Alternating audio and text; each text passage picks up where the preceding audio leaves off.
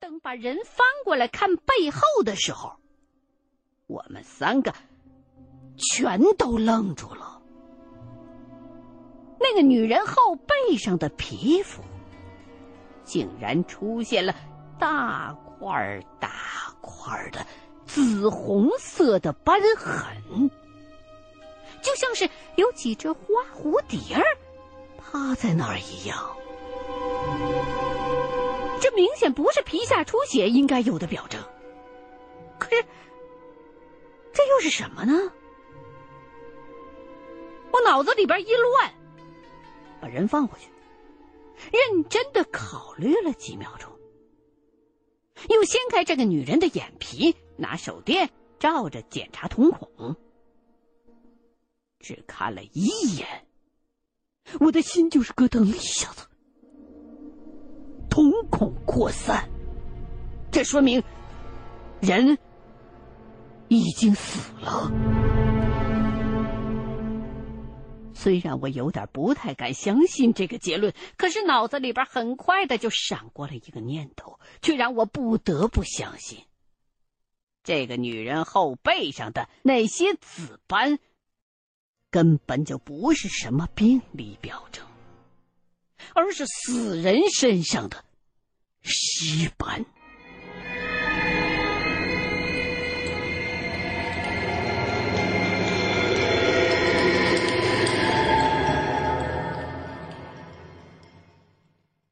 人死之后，体内的血液就会停止循环，受重力的作用往下流，最后都会积聚在尸体紧贴地面的部位。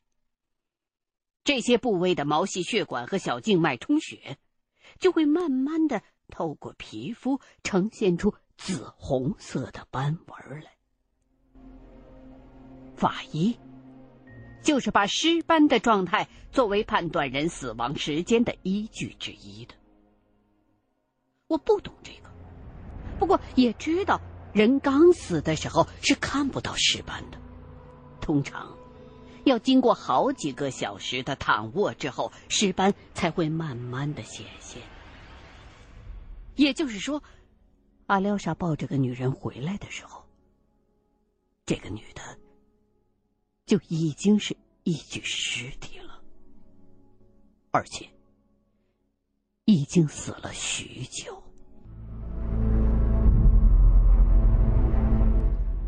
这个女人的呼吸和心跳。应该是早就消失了，可是我刚才一时大意，竟然以为那是人太衰弱，所以才感觉不到。我只好把实情告诉给了阿廖沙。他听了根本不信，还骂我说：“放屁！你摸摸，他还发着烧呢，怎么可能死了？”我摇了摇头，说：“瞳孔散大和尸斑是不会骗人的。”这女的不仅已经死了，而且是死了相当长的一段时间了。至于她身体到现在还发热，也不是不能解释，因为，在有些情况下，尸体的温度在一定的时间之内不但不会下降，反而还会上升。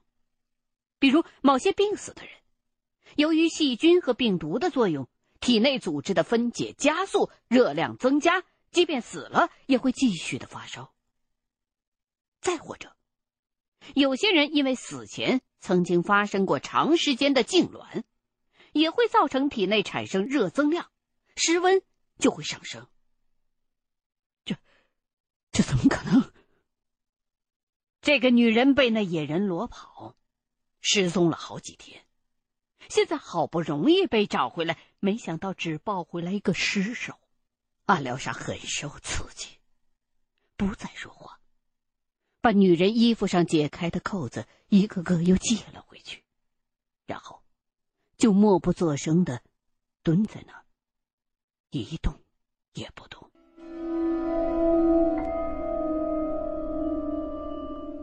武建超安慰了他几句，我不知道该说些什么，也不想去说。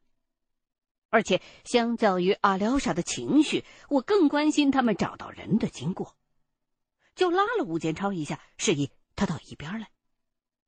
两个人站定之后，我就先问武建超：“这个女人是在哪儿被找着的？”武建超说：“就在之前把我埋进去的那条金洞里。”我问：“那不是他了吗？”武建超点点头说：“没错。”可是阿廖沙领着他在附近的一片山坡下找到了金洞的一个旧的排风口。金厂里那种老式的矿井，没有换气设备，都是依靠自然通风。武建超说，那个老排风口被几片石头垒成了个三角形，也就比兔子洞大点上下左右的还有杂草灌木盖着，要不是事先知道，根本就瞅不见。他们俩花了一个多钟头，才把那洞口给掏大了一些，钻进去，一路往里头爬，最后才下到金洞的深处。因为矿龙都是顺着金脉挖的，金洞到了深处，乱的是一个洞套着另外一个洞，四通八达，跟迷宫一样。走着走着，还不停的往下滴水、掉黄泥巴。他们两个在里头瞎转了很长时间。这才在一个岔洞的尽头找到了那个女人。当时黑咕隆咚的，阿廖沙又心急，根本就没弄清人是死是活。只不过往外搬人的时候，吴建超感觉过不对劲儿，因为那女的虽然在发烧，可是身上的肌肉有些僵。当时他还以为那是因为生病，没想到原来是人都死硬了。吴建超说完。我也跟他讲了自己的想法。那女的鼻孔里有血痂，胸口和腋下也有明显的皮下出血。要是我没猜错的话，她应该是跟杨耀武得的同样的一种病，最后是病死的。病死的。武建超这时候才知道杨耀武已经死了，也没说什么，刚顿了一顿。就忽然一拍脑门那女的有病，所以那野人才把你给弄过去的，是想让你给他看病。我想了想，是挺有道理的。这么长时间了，在这几个人当中，我一直是个大夫的角色，老是给人看病瞧伤的。那野人如果一直是在暗处观察我们的话，就很可能了解了这个情况，估计。那女的刚被裸回去不久就发病了，于是那野人就想到了我。这么一分析，也等于是解释了我之前的那个疑问。不过，眼下最需要我们操心的，是这种突如其来的怪病。已经连死了两个人了，这才是最要命的。武建超就问我。那到底是什么病啊？会不会真的是水里头有毒啊？他的这个思路跟我之前想的差不多，都是从那些出血的症状联想到野人所说的血，而那野人又不肯喝水，这里头很可能有什么关系？可能没那么简单。说着。我就带武建超去看了那些新发现的物件，然后把自己的一番推测说了。武建超捡起一个药瓶来，看了一眼，又扔了回去。那你的意思，不是水的问题？我不敢肯定，也不敢否定，只能叹口气说：“我要是能认出来这是什么药就好了。”武建超咂了一下嘴。要我说呀，你也别瞎琢磨了。就算知道是什么病了，又能咋样？现在还不是照样治不了？有那功夫，咱不如收拾收拾，赶紧下山呢。我最不想听的就是这种话，敷衍说：“不是定好了等三天再走吗？明天就要到了，不差那一天啊。”武建超没接这个茬，斜着眼看了看我，表情很是不以为然。我们说话的功夫，那边的阿廖沙似乎慢慢的缓过了神儿，站起身，抱着那个女人的尸体往屋后走。我问他干什么，他说想把人葬了。武建超一听，就说那边屋里边还躺着两个呢，干脆一块敛了吧。于是，我跟着武建超去拿了工具，把杨耀武和那野人的尸首一起拖到屋后的那片坡地上。武建超喊了一声“阿廖沙”，指了指那个野人的尸体：“阿廖沙，这事儿你还没交代呢。”阿廖沙却只是自顾自的挖坑。根本就不搭理他。武建超哼了一声，也没有再继续问。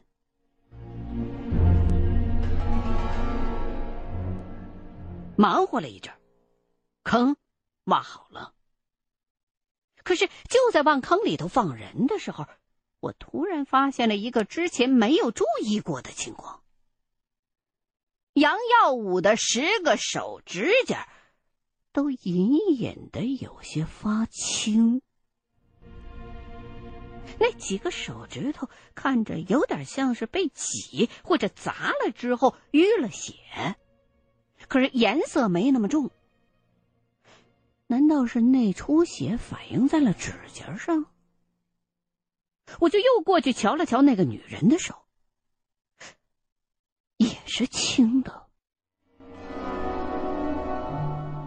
假如事情到此为止，也没什么。可是我偏偏鬼使神差的又看了一下自己的手指甲，本是想对比一下，却悚然发现，我每片指甲的下面，除了天长日久存出的那圈黑泥之外，居然也透出了一层淡淡的青紫色。冷汗一下子就冒了出来。我这两只手成天在眼前晃来晃去的，竟然就灯下黑一般，没有察觉到这个变化。我生怕看错了，又往上啐了口唾沫，擦了擦，还是那个样子。又脱鞋扯袜，勾腰一看，脚指甲也一样，颜色甚至比手指甲还深一些。我头皮瞬时间就绷起来了，阵阵的发紧，根本就想不起这变化是什么时候开始的。按说指尖和脚尖都是血液循环的末梢，假如身体缺氧或是新陈代谢不好，指甲盖的确可能发青发乌。可是我年纪轻轻的。不可能出现这种将死的老年人才有的病状啊！可是那女人和杨耀武的指甲也是青的，我有些懵了，心说这算什么？接着心中又是一动，赶紧抓起武建超的手看了一下，发现他的手指甲竟然也微微的泛着青，再看阿廖沙的两只手，也是青的。老爷子的估计就不用再看了，应该是和我们的一样。他们两个还没弄明白怎么回事儿，可是被我的举动所感染，也有些着慌。阿廖沙学着我的样子，弯腰看了一下那野人的手，哎，他的是白的。我跑过去一看。果然，那野人的指甲是那种死人该有的苍白颜色。这下，我好像突然想通了，马上问武建超：“你现在大便还带血不？”武建超先是迷糊了一下，才回答说：“呃，最近事儿太多，没注意啊。”我转过头去，又去问阿廖沙：“你那情况的月事是不是不正常？”阿廖沙一怔，像是没听懂。我马上提高声音，又重复了一遍：“我是说，这一个多月，你那姘头的月经是不是来的很多很勤，所以才老去河边洗衣服？”呃，你问这干嘛呀？我就问你到底是不是？啊，是是。听他承认了，我的心却沉了下去。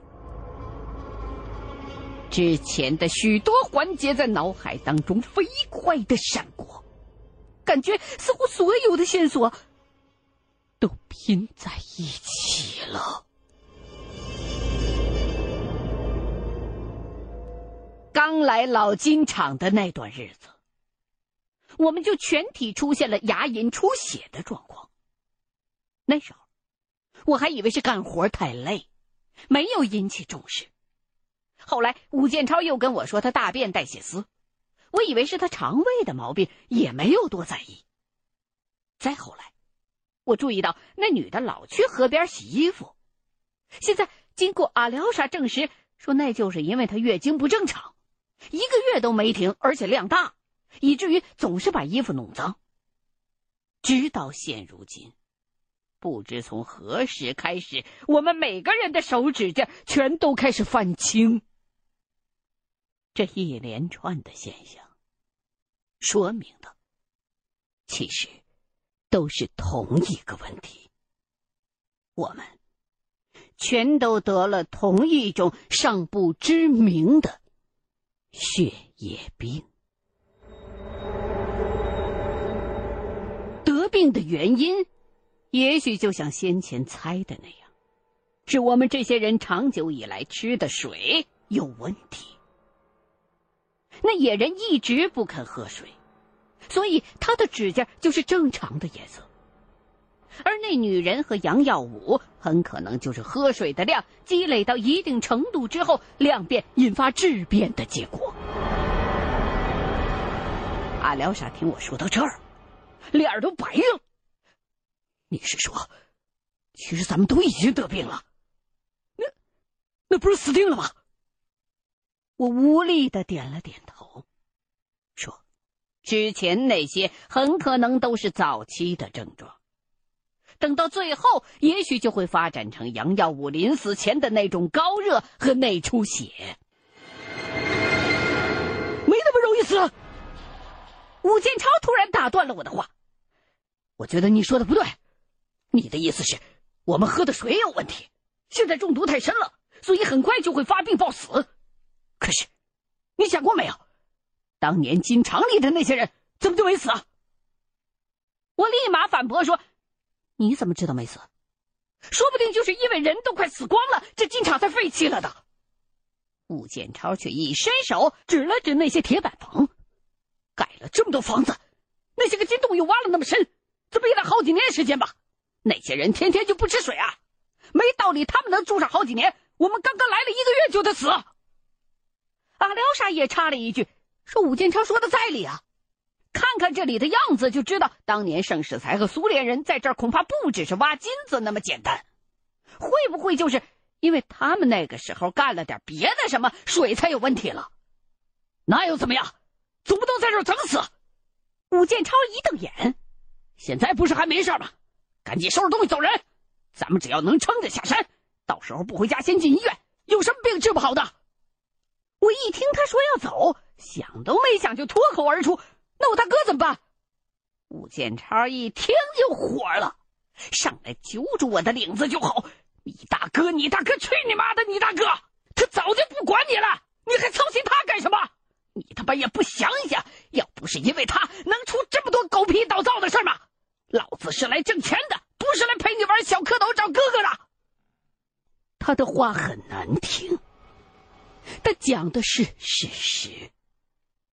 说下山也是为大伙着想，我心中虽气，却也只能听着。吴建超骂完，一把推开我，现在就准备下山。你愿意走就一起，不愿意自己看着办。这种情况下，老爷子和阿廖沙都不可能反对。于是，事情就这么定下了。他们俩一个跑到林子里去取自己的金子，一个在屋后抓紧时间埋人。吴建超不再理会我，回屋打点行装，只有我。站在边上看着，脑子里各种念头打架，不知道自己该怎么办。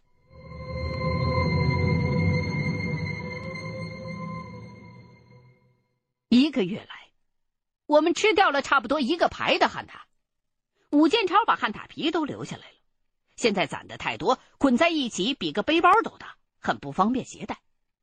他又舍不得扔，正好这时候老爷子回来了，武建超就问他要不要皮子，可以分他一点。老爷子掂了掂分量，说：“那就挑几张吧，正好回去做个坎肩儿。”他们俩这不经意间的几句话，让我突然想到了一些东西。我的手哆嗦着，从兜里掏出那几个小玻璃药瓶，看着标签上那个模糊不清的 S，一个声音猛然间在我脑海里喊了起来：“还是不对！妈的，我全想错了。”在常用的抗生素里，除了那个八十年代新出的螺旋霉素，其实还有一种资格更老的抗生素，名字也是 S 打头，那就是链霉素。链霉素主要用于结核病，可同时，它对另外一种烈性传染病也有特效。那就是曾经在欧洲害死了几千万人的鼠疫黑死病。草原上的旱獭，恰恰就是鼠疫重要的宿主和传染源。据说清朝末年东北爆发过大鼠疫，就是那时候闯关东的人滥捕旱獭传开的。鼠疫主要分腺鼠疫、肺鼠疫和败血性鼠疫三种。第三种败血性鼠疫好像就有高热、黏膜出血、呕吐、心力衰竭这些症状，跟杨耀武和那个女人的表征一样。再加上这些链霉素，他们得了什么病？答案呼之欲出。我真想狠抽自己几个大嘴巴。心想：都这么多天了，怎么光知道旱獭子肉好吃，却把这么要紧的事给忘了？黑死病不就是这么叫出来的吗？我连忙冲着武建超他们俩一声大喝：“旱獭皮不能要，全都烧掉！”喊完又飞奔到屋后，看到阿廖沙刚把那女人的坟起好，正盯着大坑里的另外两具尸首发呆。我上去一把拽住他：“你们吃过旱獭没有？”阿廖沙一脸迷茫的看着我。吃过几次，我一听，赶紧拽着他走远了几步，指着那个坟坑说：“他们是得了鼠疫死的，不能碰。”可嘴上这么说，心里头却在发虚。都这么久了，旱獭子肉也吃了，病死的人也摸了，要传染肯定早传染了。武建超跟过来问我怎么回事啊？我就飞快的把链霉素、旱獭和鼠疫的联系说了一遍。武建超听完却反问：“你的说法怎么一会儿一变呢？到底能不能肯定？啊？刚才不是说有水的问题吗？怎么又变成鼠疫了？”其实我自己也说不太清。水的问题，只是出于我的推理跟猜测。可鼠疫的证据却都比较直接和确凿。我一拽阿廖沙，你给我来！说着，我拽着阿廖沙就跑到了老金厂的入口，那儿有水泥桥和铁丝网。记得来的时候，我们在铁丝网上见到过一个俄语的牌子，现在那牌子还在。我气喘吁吁的过去，扒开上头缠着的藤蔓，让阿廖沙认牌子上的字儿。那些字母的油漆脱落，都已经很模糊了。阿廖沙仔细的研究了一会儿，才认出来：“克朗钦，这是临时隔离检疫站的意思。”隔离区。一听到这个词，我的心彻底凉了。这是最后一个。也是最有力的证据。当年这些铁丝网隔离的是什么，不言而喻。阿廖沙也意识到了问题的严重性，脸色儿变绿，问我鼠疫有多厉害啊？我苦笑了一下，说我也不完全清楚，不过跳蚤叮咬或者飞沫传播应该是跑不了的。另外，病死的人兽的体液和排泄物应该也带菌，好像是得了腺鼠疫和肺鼠疫还能撑比较久，也有可能治好，而败血性鼠疫大概一两天就会不成了。完全没得救，死亡率可以说是百分之百。